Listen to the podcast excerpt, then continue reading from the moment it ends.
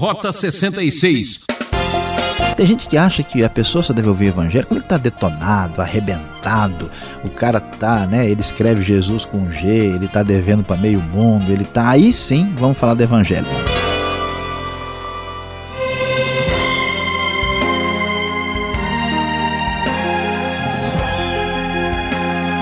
Ouvinte Transmundial, arrume as malas fé em Deus e pé na estrada. É o Rota 66 em mais uma aventura pelo livro de Atos, chegando ao capítulo 13, que narra a primeira viagem missionária. E o professor Luiz Saião traz o estudo com o tema Atravessando as Fronteiras. Hora de colocar em prática os ensinos de Jesus e de se mostrar ao mundo desafios externos que aparecem no caminho e dificuldades internas que surgem. É agora que vamos ver a força que tem a pregação do Evangelho. Não fique aí parado e acomodado. Vamos juntos zarpar nesta emocionante história.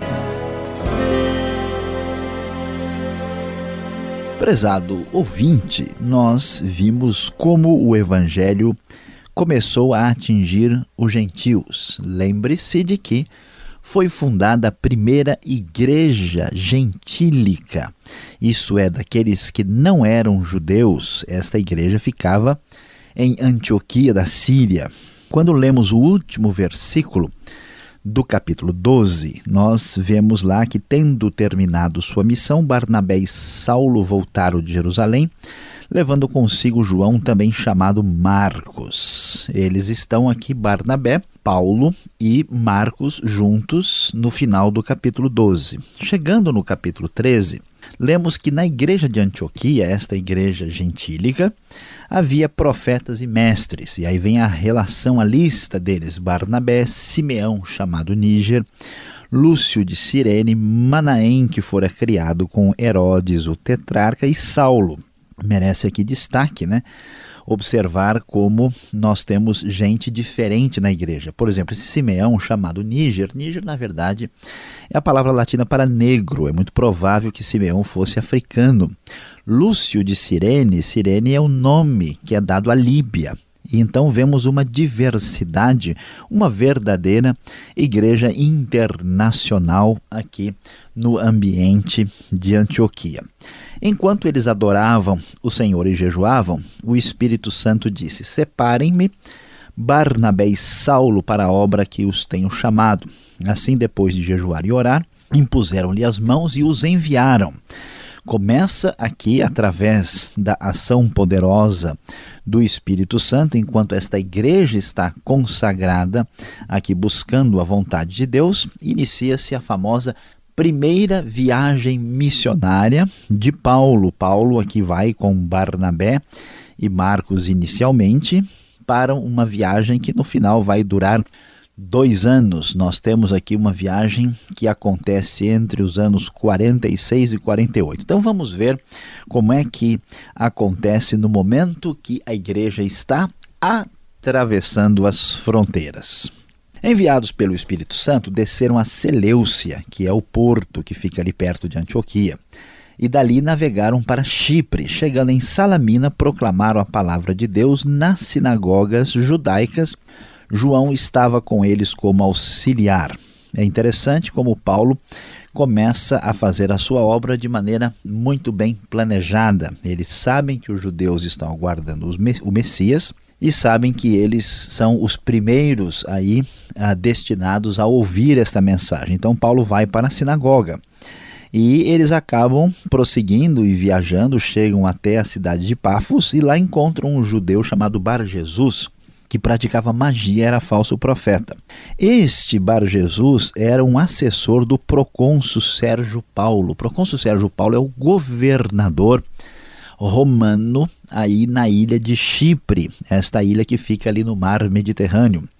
E interessante, né, que muitas vezes a gente pensa, não, que as pessoas é, que têm posição e cultura, que elas não têm interesse nenhum em coisas assim ligadas ao evangelho, mas pelo contrário, o procônsul aqui, que é o governador romano, ele era um homem culto e mandou chamar Barnabé e Saulo porque ele queria ouvir a palavra de Deus. Veja só este homem de posição extraordinária querendo ouvir a palavra. Mas o Bar Jesus, que é chamado também de Elimas, ele tentava impedir que isso acontecesse. Então Paulo, cheio do Espírito Santo, pelo poder de Deus, olhou para ele e disse o seguinte: Filho do diabo, e inimigo de tudo que é justo. Você está cheio de toda espécie de engano e maldade. Quando é que vai parar de perverter os retos caminhos do Senhor?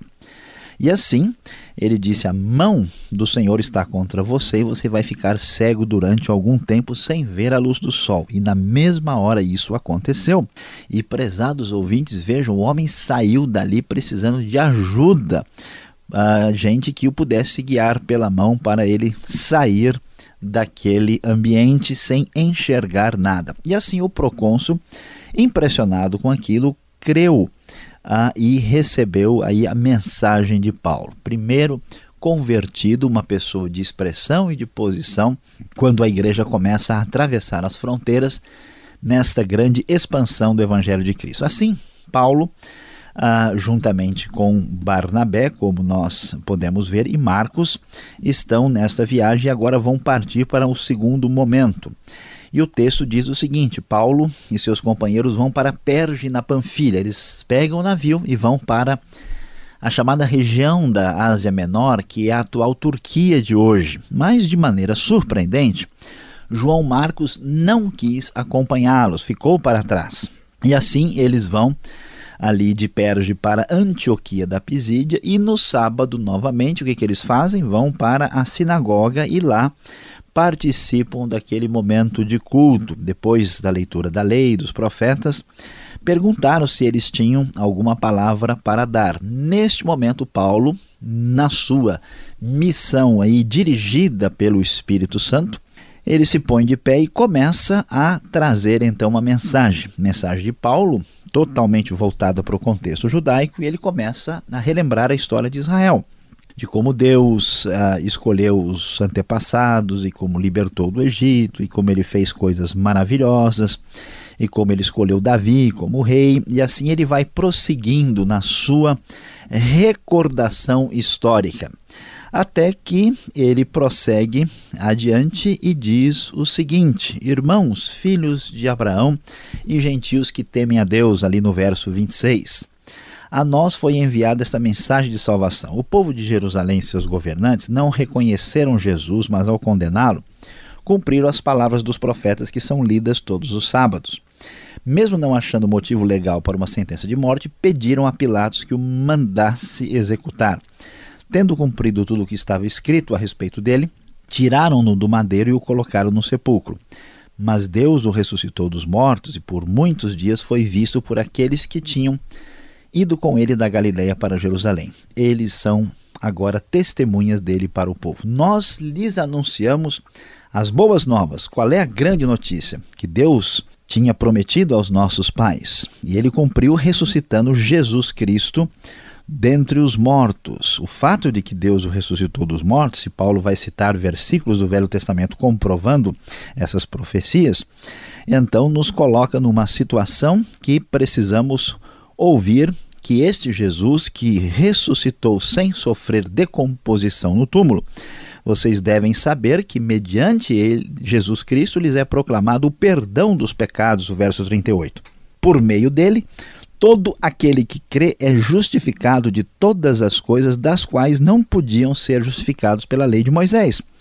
Cuidem para que não lhes aconteça o que disseram os profetas, né? ou ali escarnecedores, admirem-se e pereçam, pois nos dias de vocês farei algo que vocês jamais creriam se alguém lhes contasse, citando Abacuque 1,5. Então, Paulo diz abertamente, dentro do contexto da sinagoga, falando: olha, esse Jesus é aquele que estava prometido. Prezado ouvinte, veja como Deus quer que esta mensagem do Evangelho seja enviada a toda parte. Aqui a igreja começa a atravessar as fronteiras. As pessoas sem Deus estão interessadas, a igreja precisa trabalhar com a estratégia certa. Paulo sabe muito bem o que está fazendo e agora a mensagem é levada para aqueles que abrem o seu coração e se convertem. Quando Paulo explicou tudo direitinho a partir do Velho Testamento, Eles estavam saindo da sinagoga e o povo os convidou a falar mais a respeito disso no sábado seguinte. E no sábado seguinte, veja só que coisa interessante aqui em Antioquia.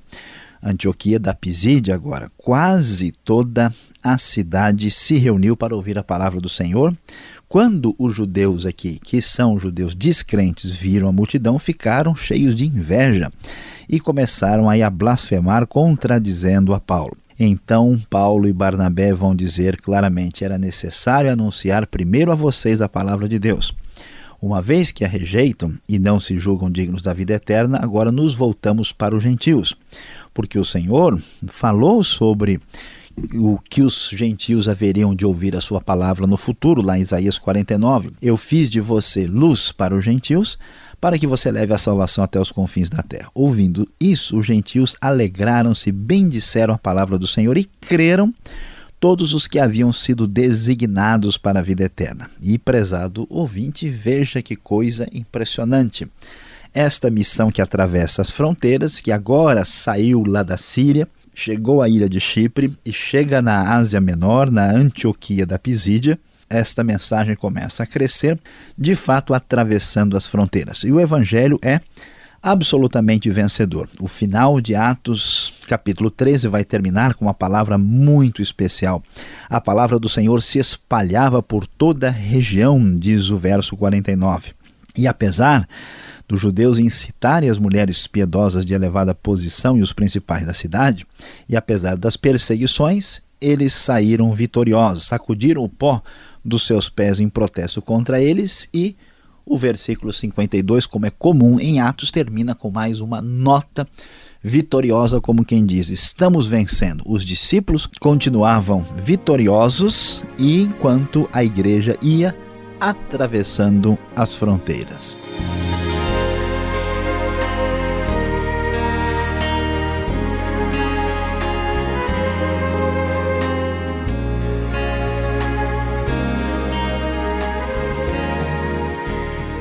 Este é o programa Rota 66, o caminho para entender o ensino teológico dos 66 livros da Bíblia.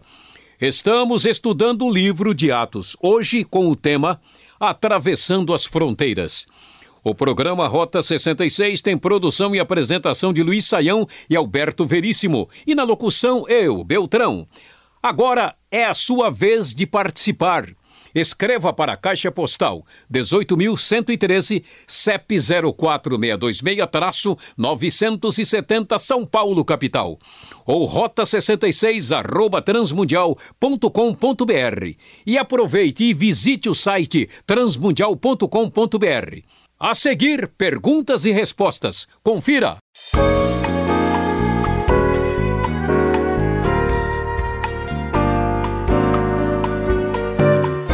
Atos capítulo 13, você está acompanhando a exposição. Perguntas agora para entender melhor o texto. Professor Luiz Saião, por que só agora, no capítulo 13, começa a obra missionária assim, além das fronteiras? Inclusive, parece que o próprio Paulo estava meio inativo lá na sua pacata cidade do interior, né? Pastor Alberto, ah, nós temos duas coisas assim importantes para serem consideradas. Primeiro, a gente tem que ter uma ideia assim realista do que está acontecendo, né? Uh, nós temos aí o cristianismo começando por volta do ano 30 depois de Cristo e nós estamos apenas no ano 46. Né? A igreja começa com um grupo pequeno de discípulos em Jerusalém e na Judéia e começa a se desenvolver debaixo de muita perseguição.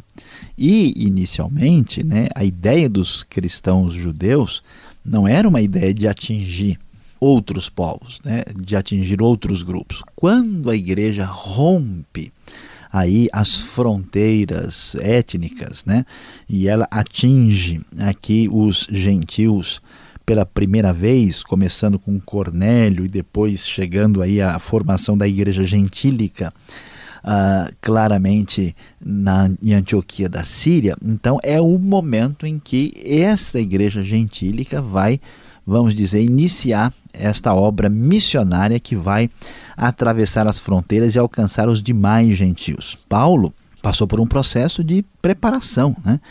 Ele passou um tempo lá na Arábia, ele cresceu, né? E agora sim, Deus o chama no momento em que ele está maduro uh, para a obra que havia sido preparada para ele. Então agora a igreja sim vai de vento em popa além das fronteiras. Sim, mas nós estamos vendo aqui que a estratégia deles, a princípio, era a sinagoga.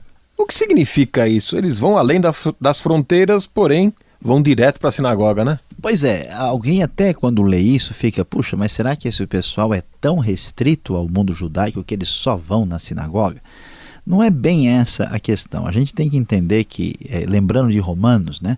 o evangelho primeiro para o judeu e depois para o grego. Não é porque o judeu tenha mais valor do que qualquer outro grupo, mas a questão é que o judeu está totalmente preparado para ouvir essa mensagem. Eles têm a lei e os profetas, Jesus é o Messias de Israel e eles estão aguardando o cumprimento das profecias. Então é como se a gente pudesse pensar aqui num em, em, várias árvores de frutas maduras. Né? Você não pode ir colher onde não nasceu, não foi plantado nada, o pessoal está preparado. E além disso, a sinagoga não é um ambiente somente judaico. A gente tinha aí pelo menos eh, mais dois grupos de pessoas que estavam com frequência na sinagoga. Um são os prosélitos, são gentios que se tornaram judeus, e os tementes a Deus, que são assim amigos da fé uh, de Israel.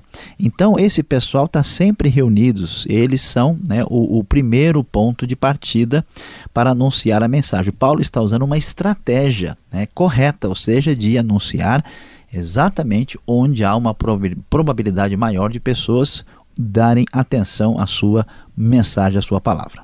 Agora, o que chama atenção neste episódio todo de Atos 13 é o procônsul Sérgio Paulo, um homem tão culto, inteligente, de posição elevada. Veja só, ele conseguiu ser enganado por um falso profeta.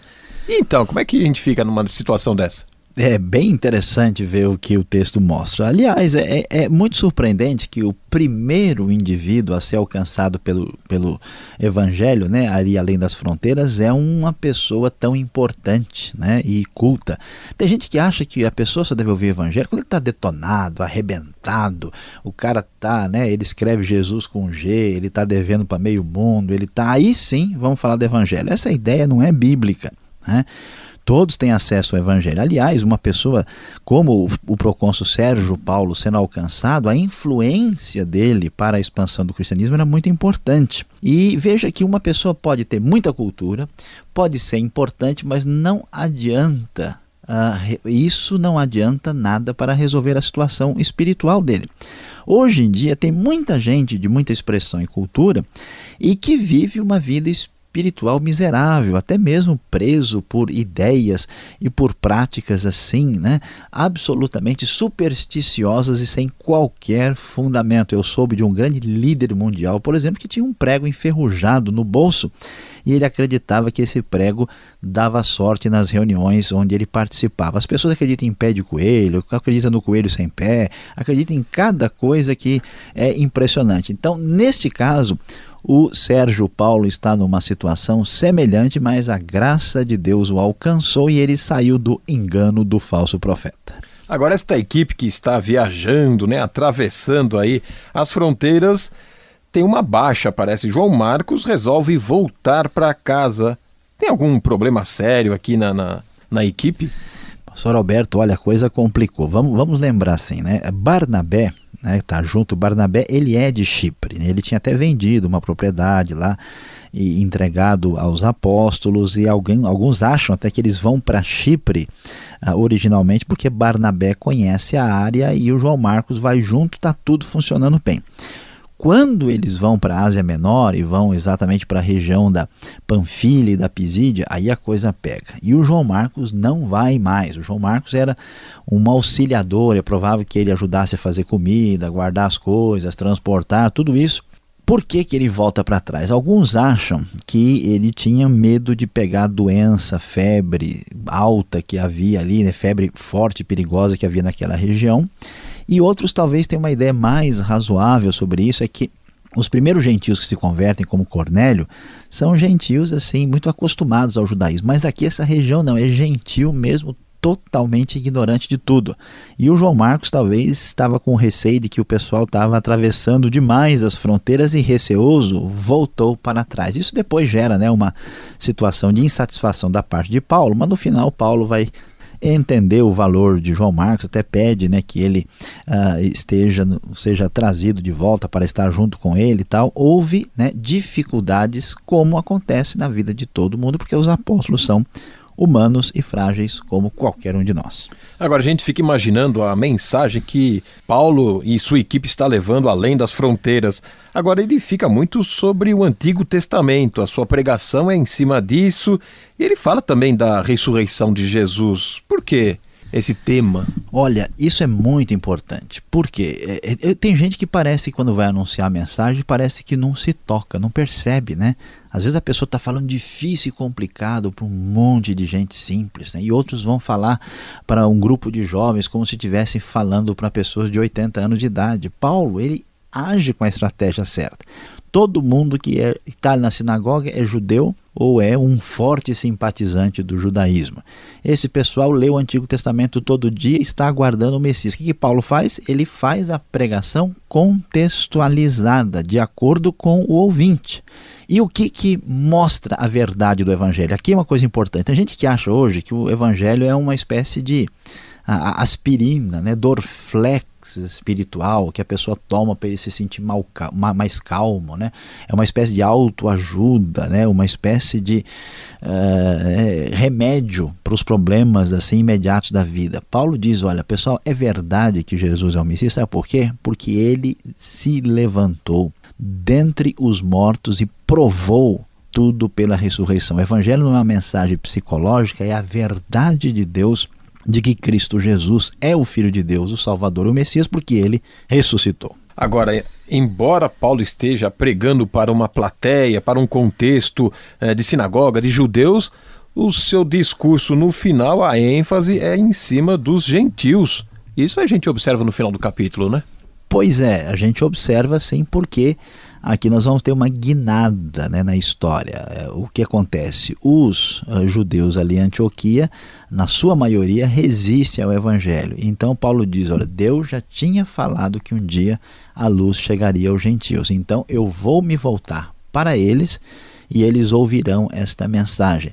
Isso significa que Israel começa a perder o seu foco aí no cristianismo primitivo e a maioria da igreja será gentílica. Agora chegou a vez dos pagãos que não conheciam a lei de Deus. E agora a conclusão desse estudo vai além das fronteiras até você.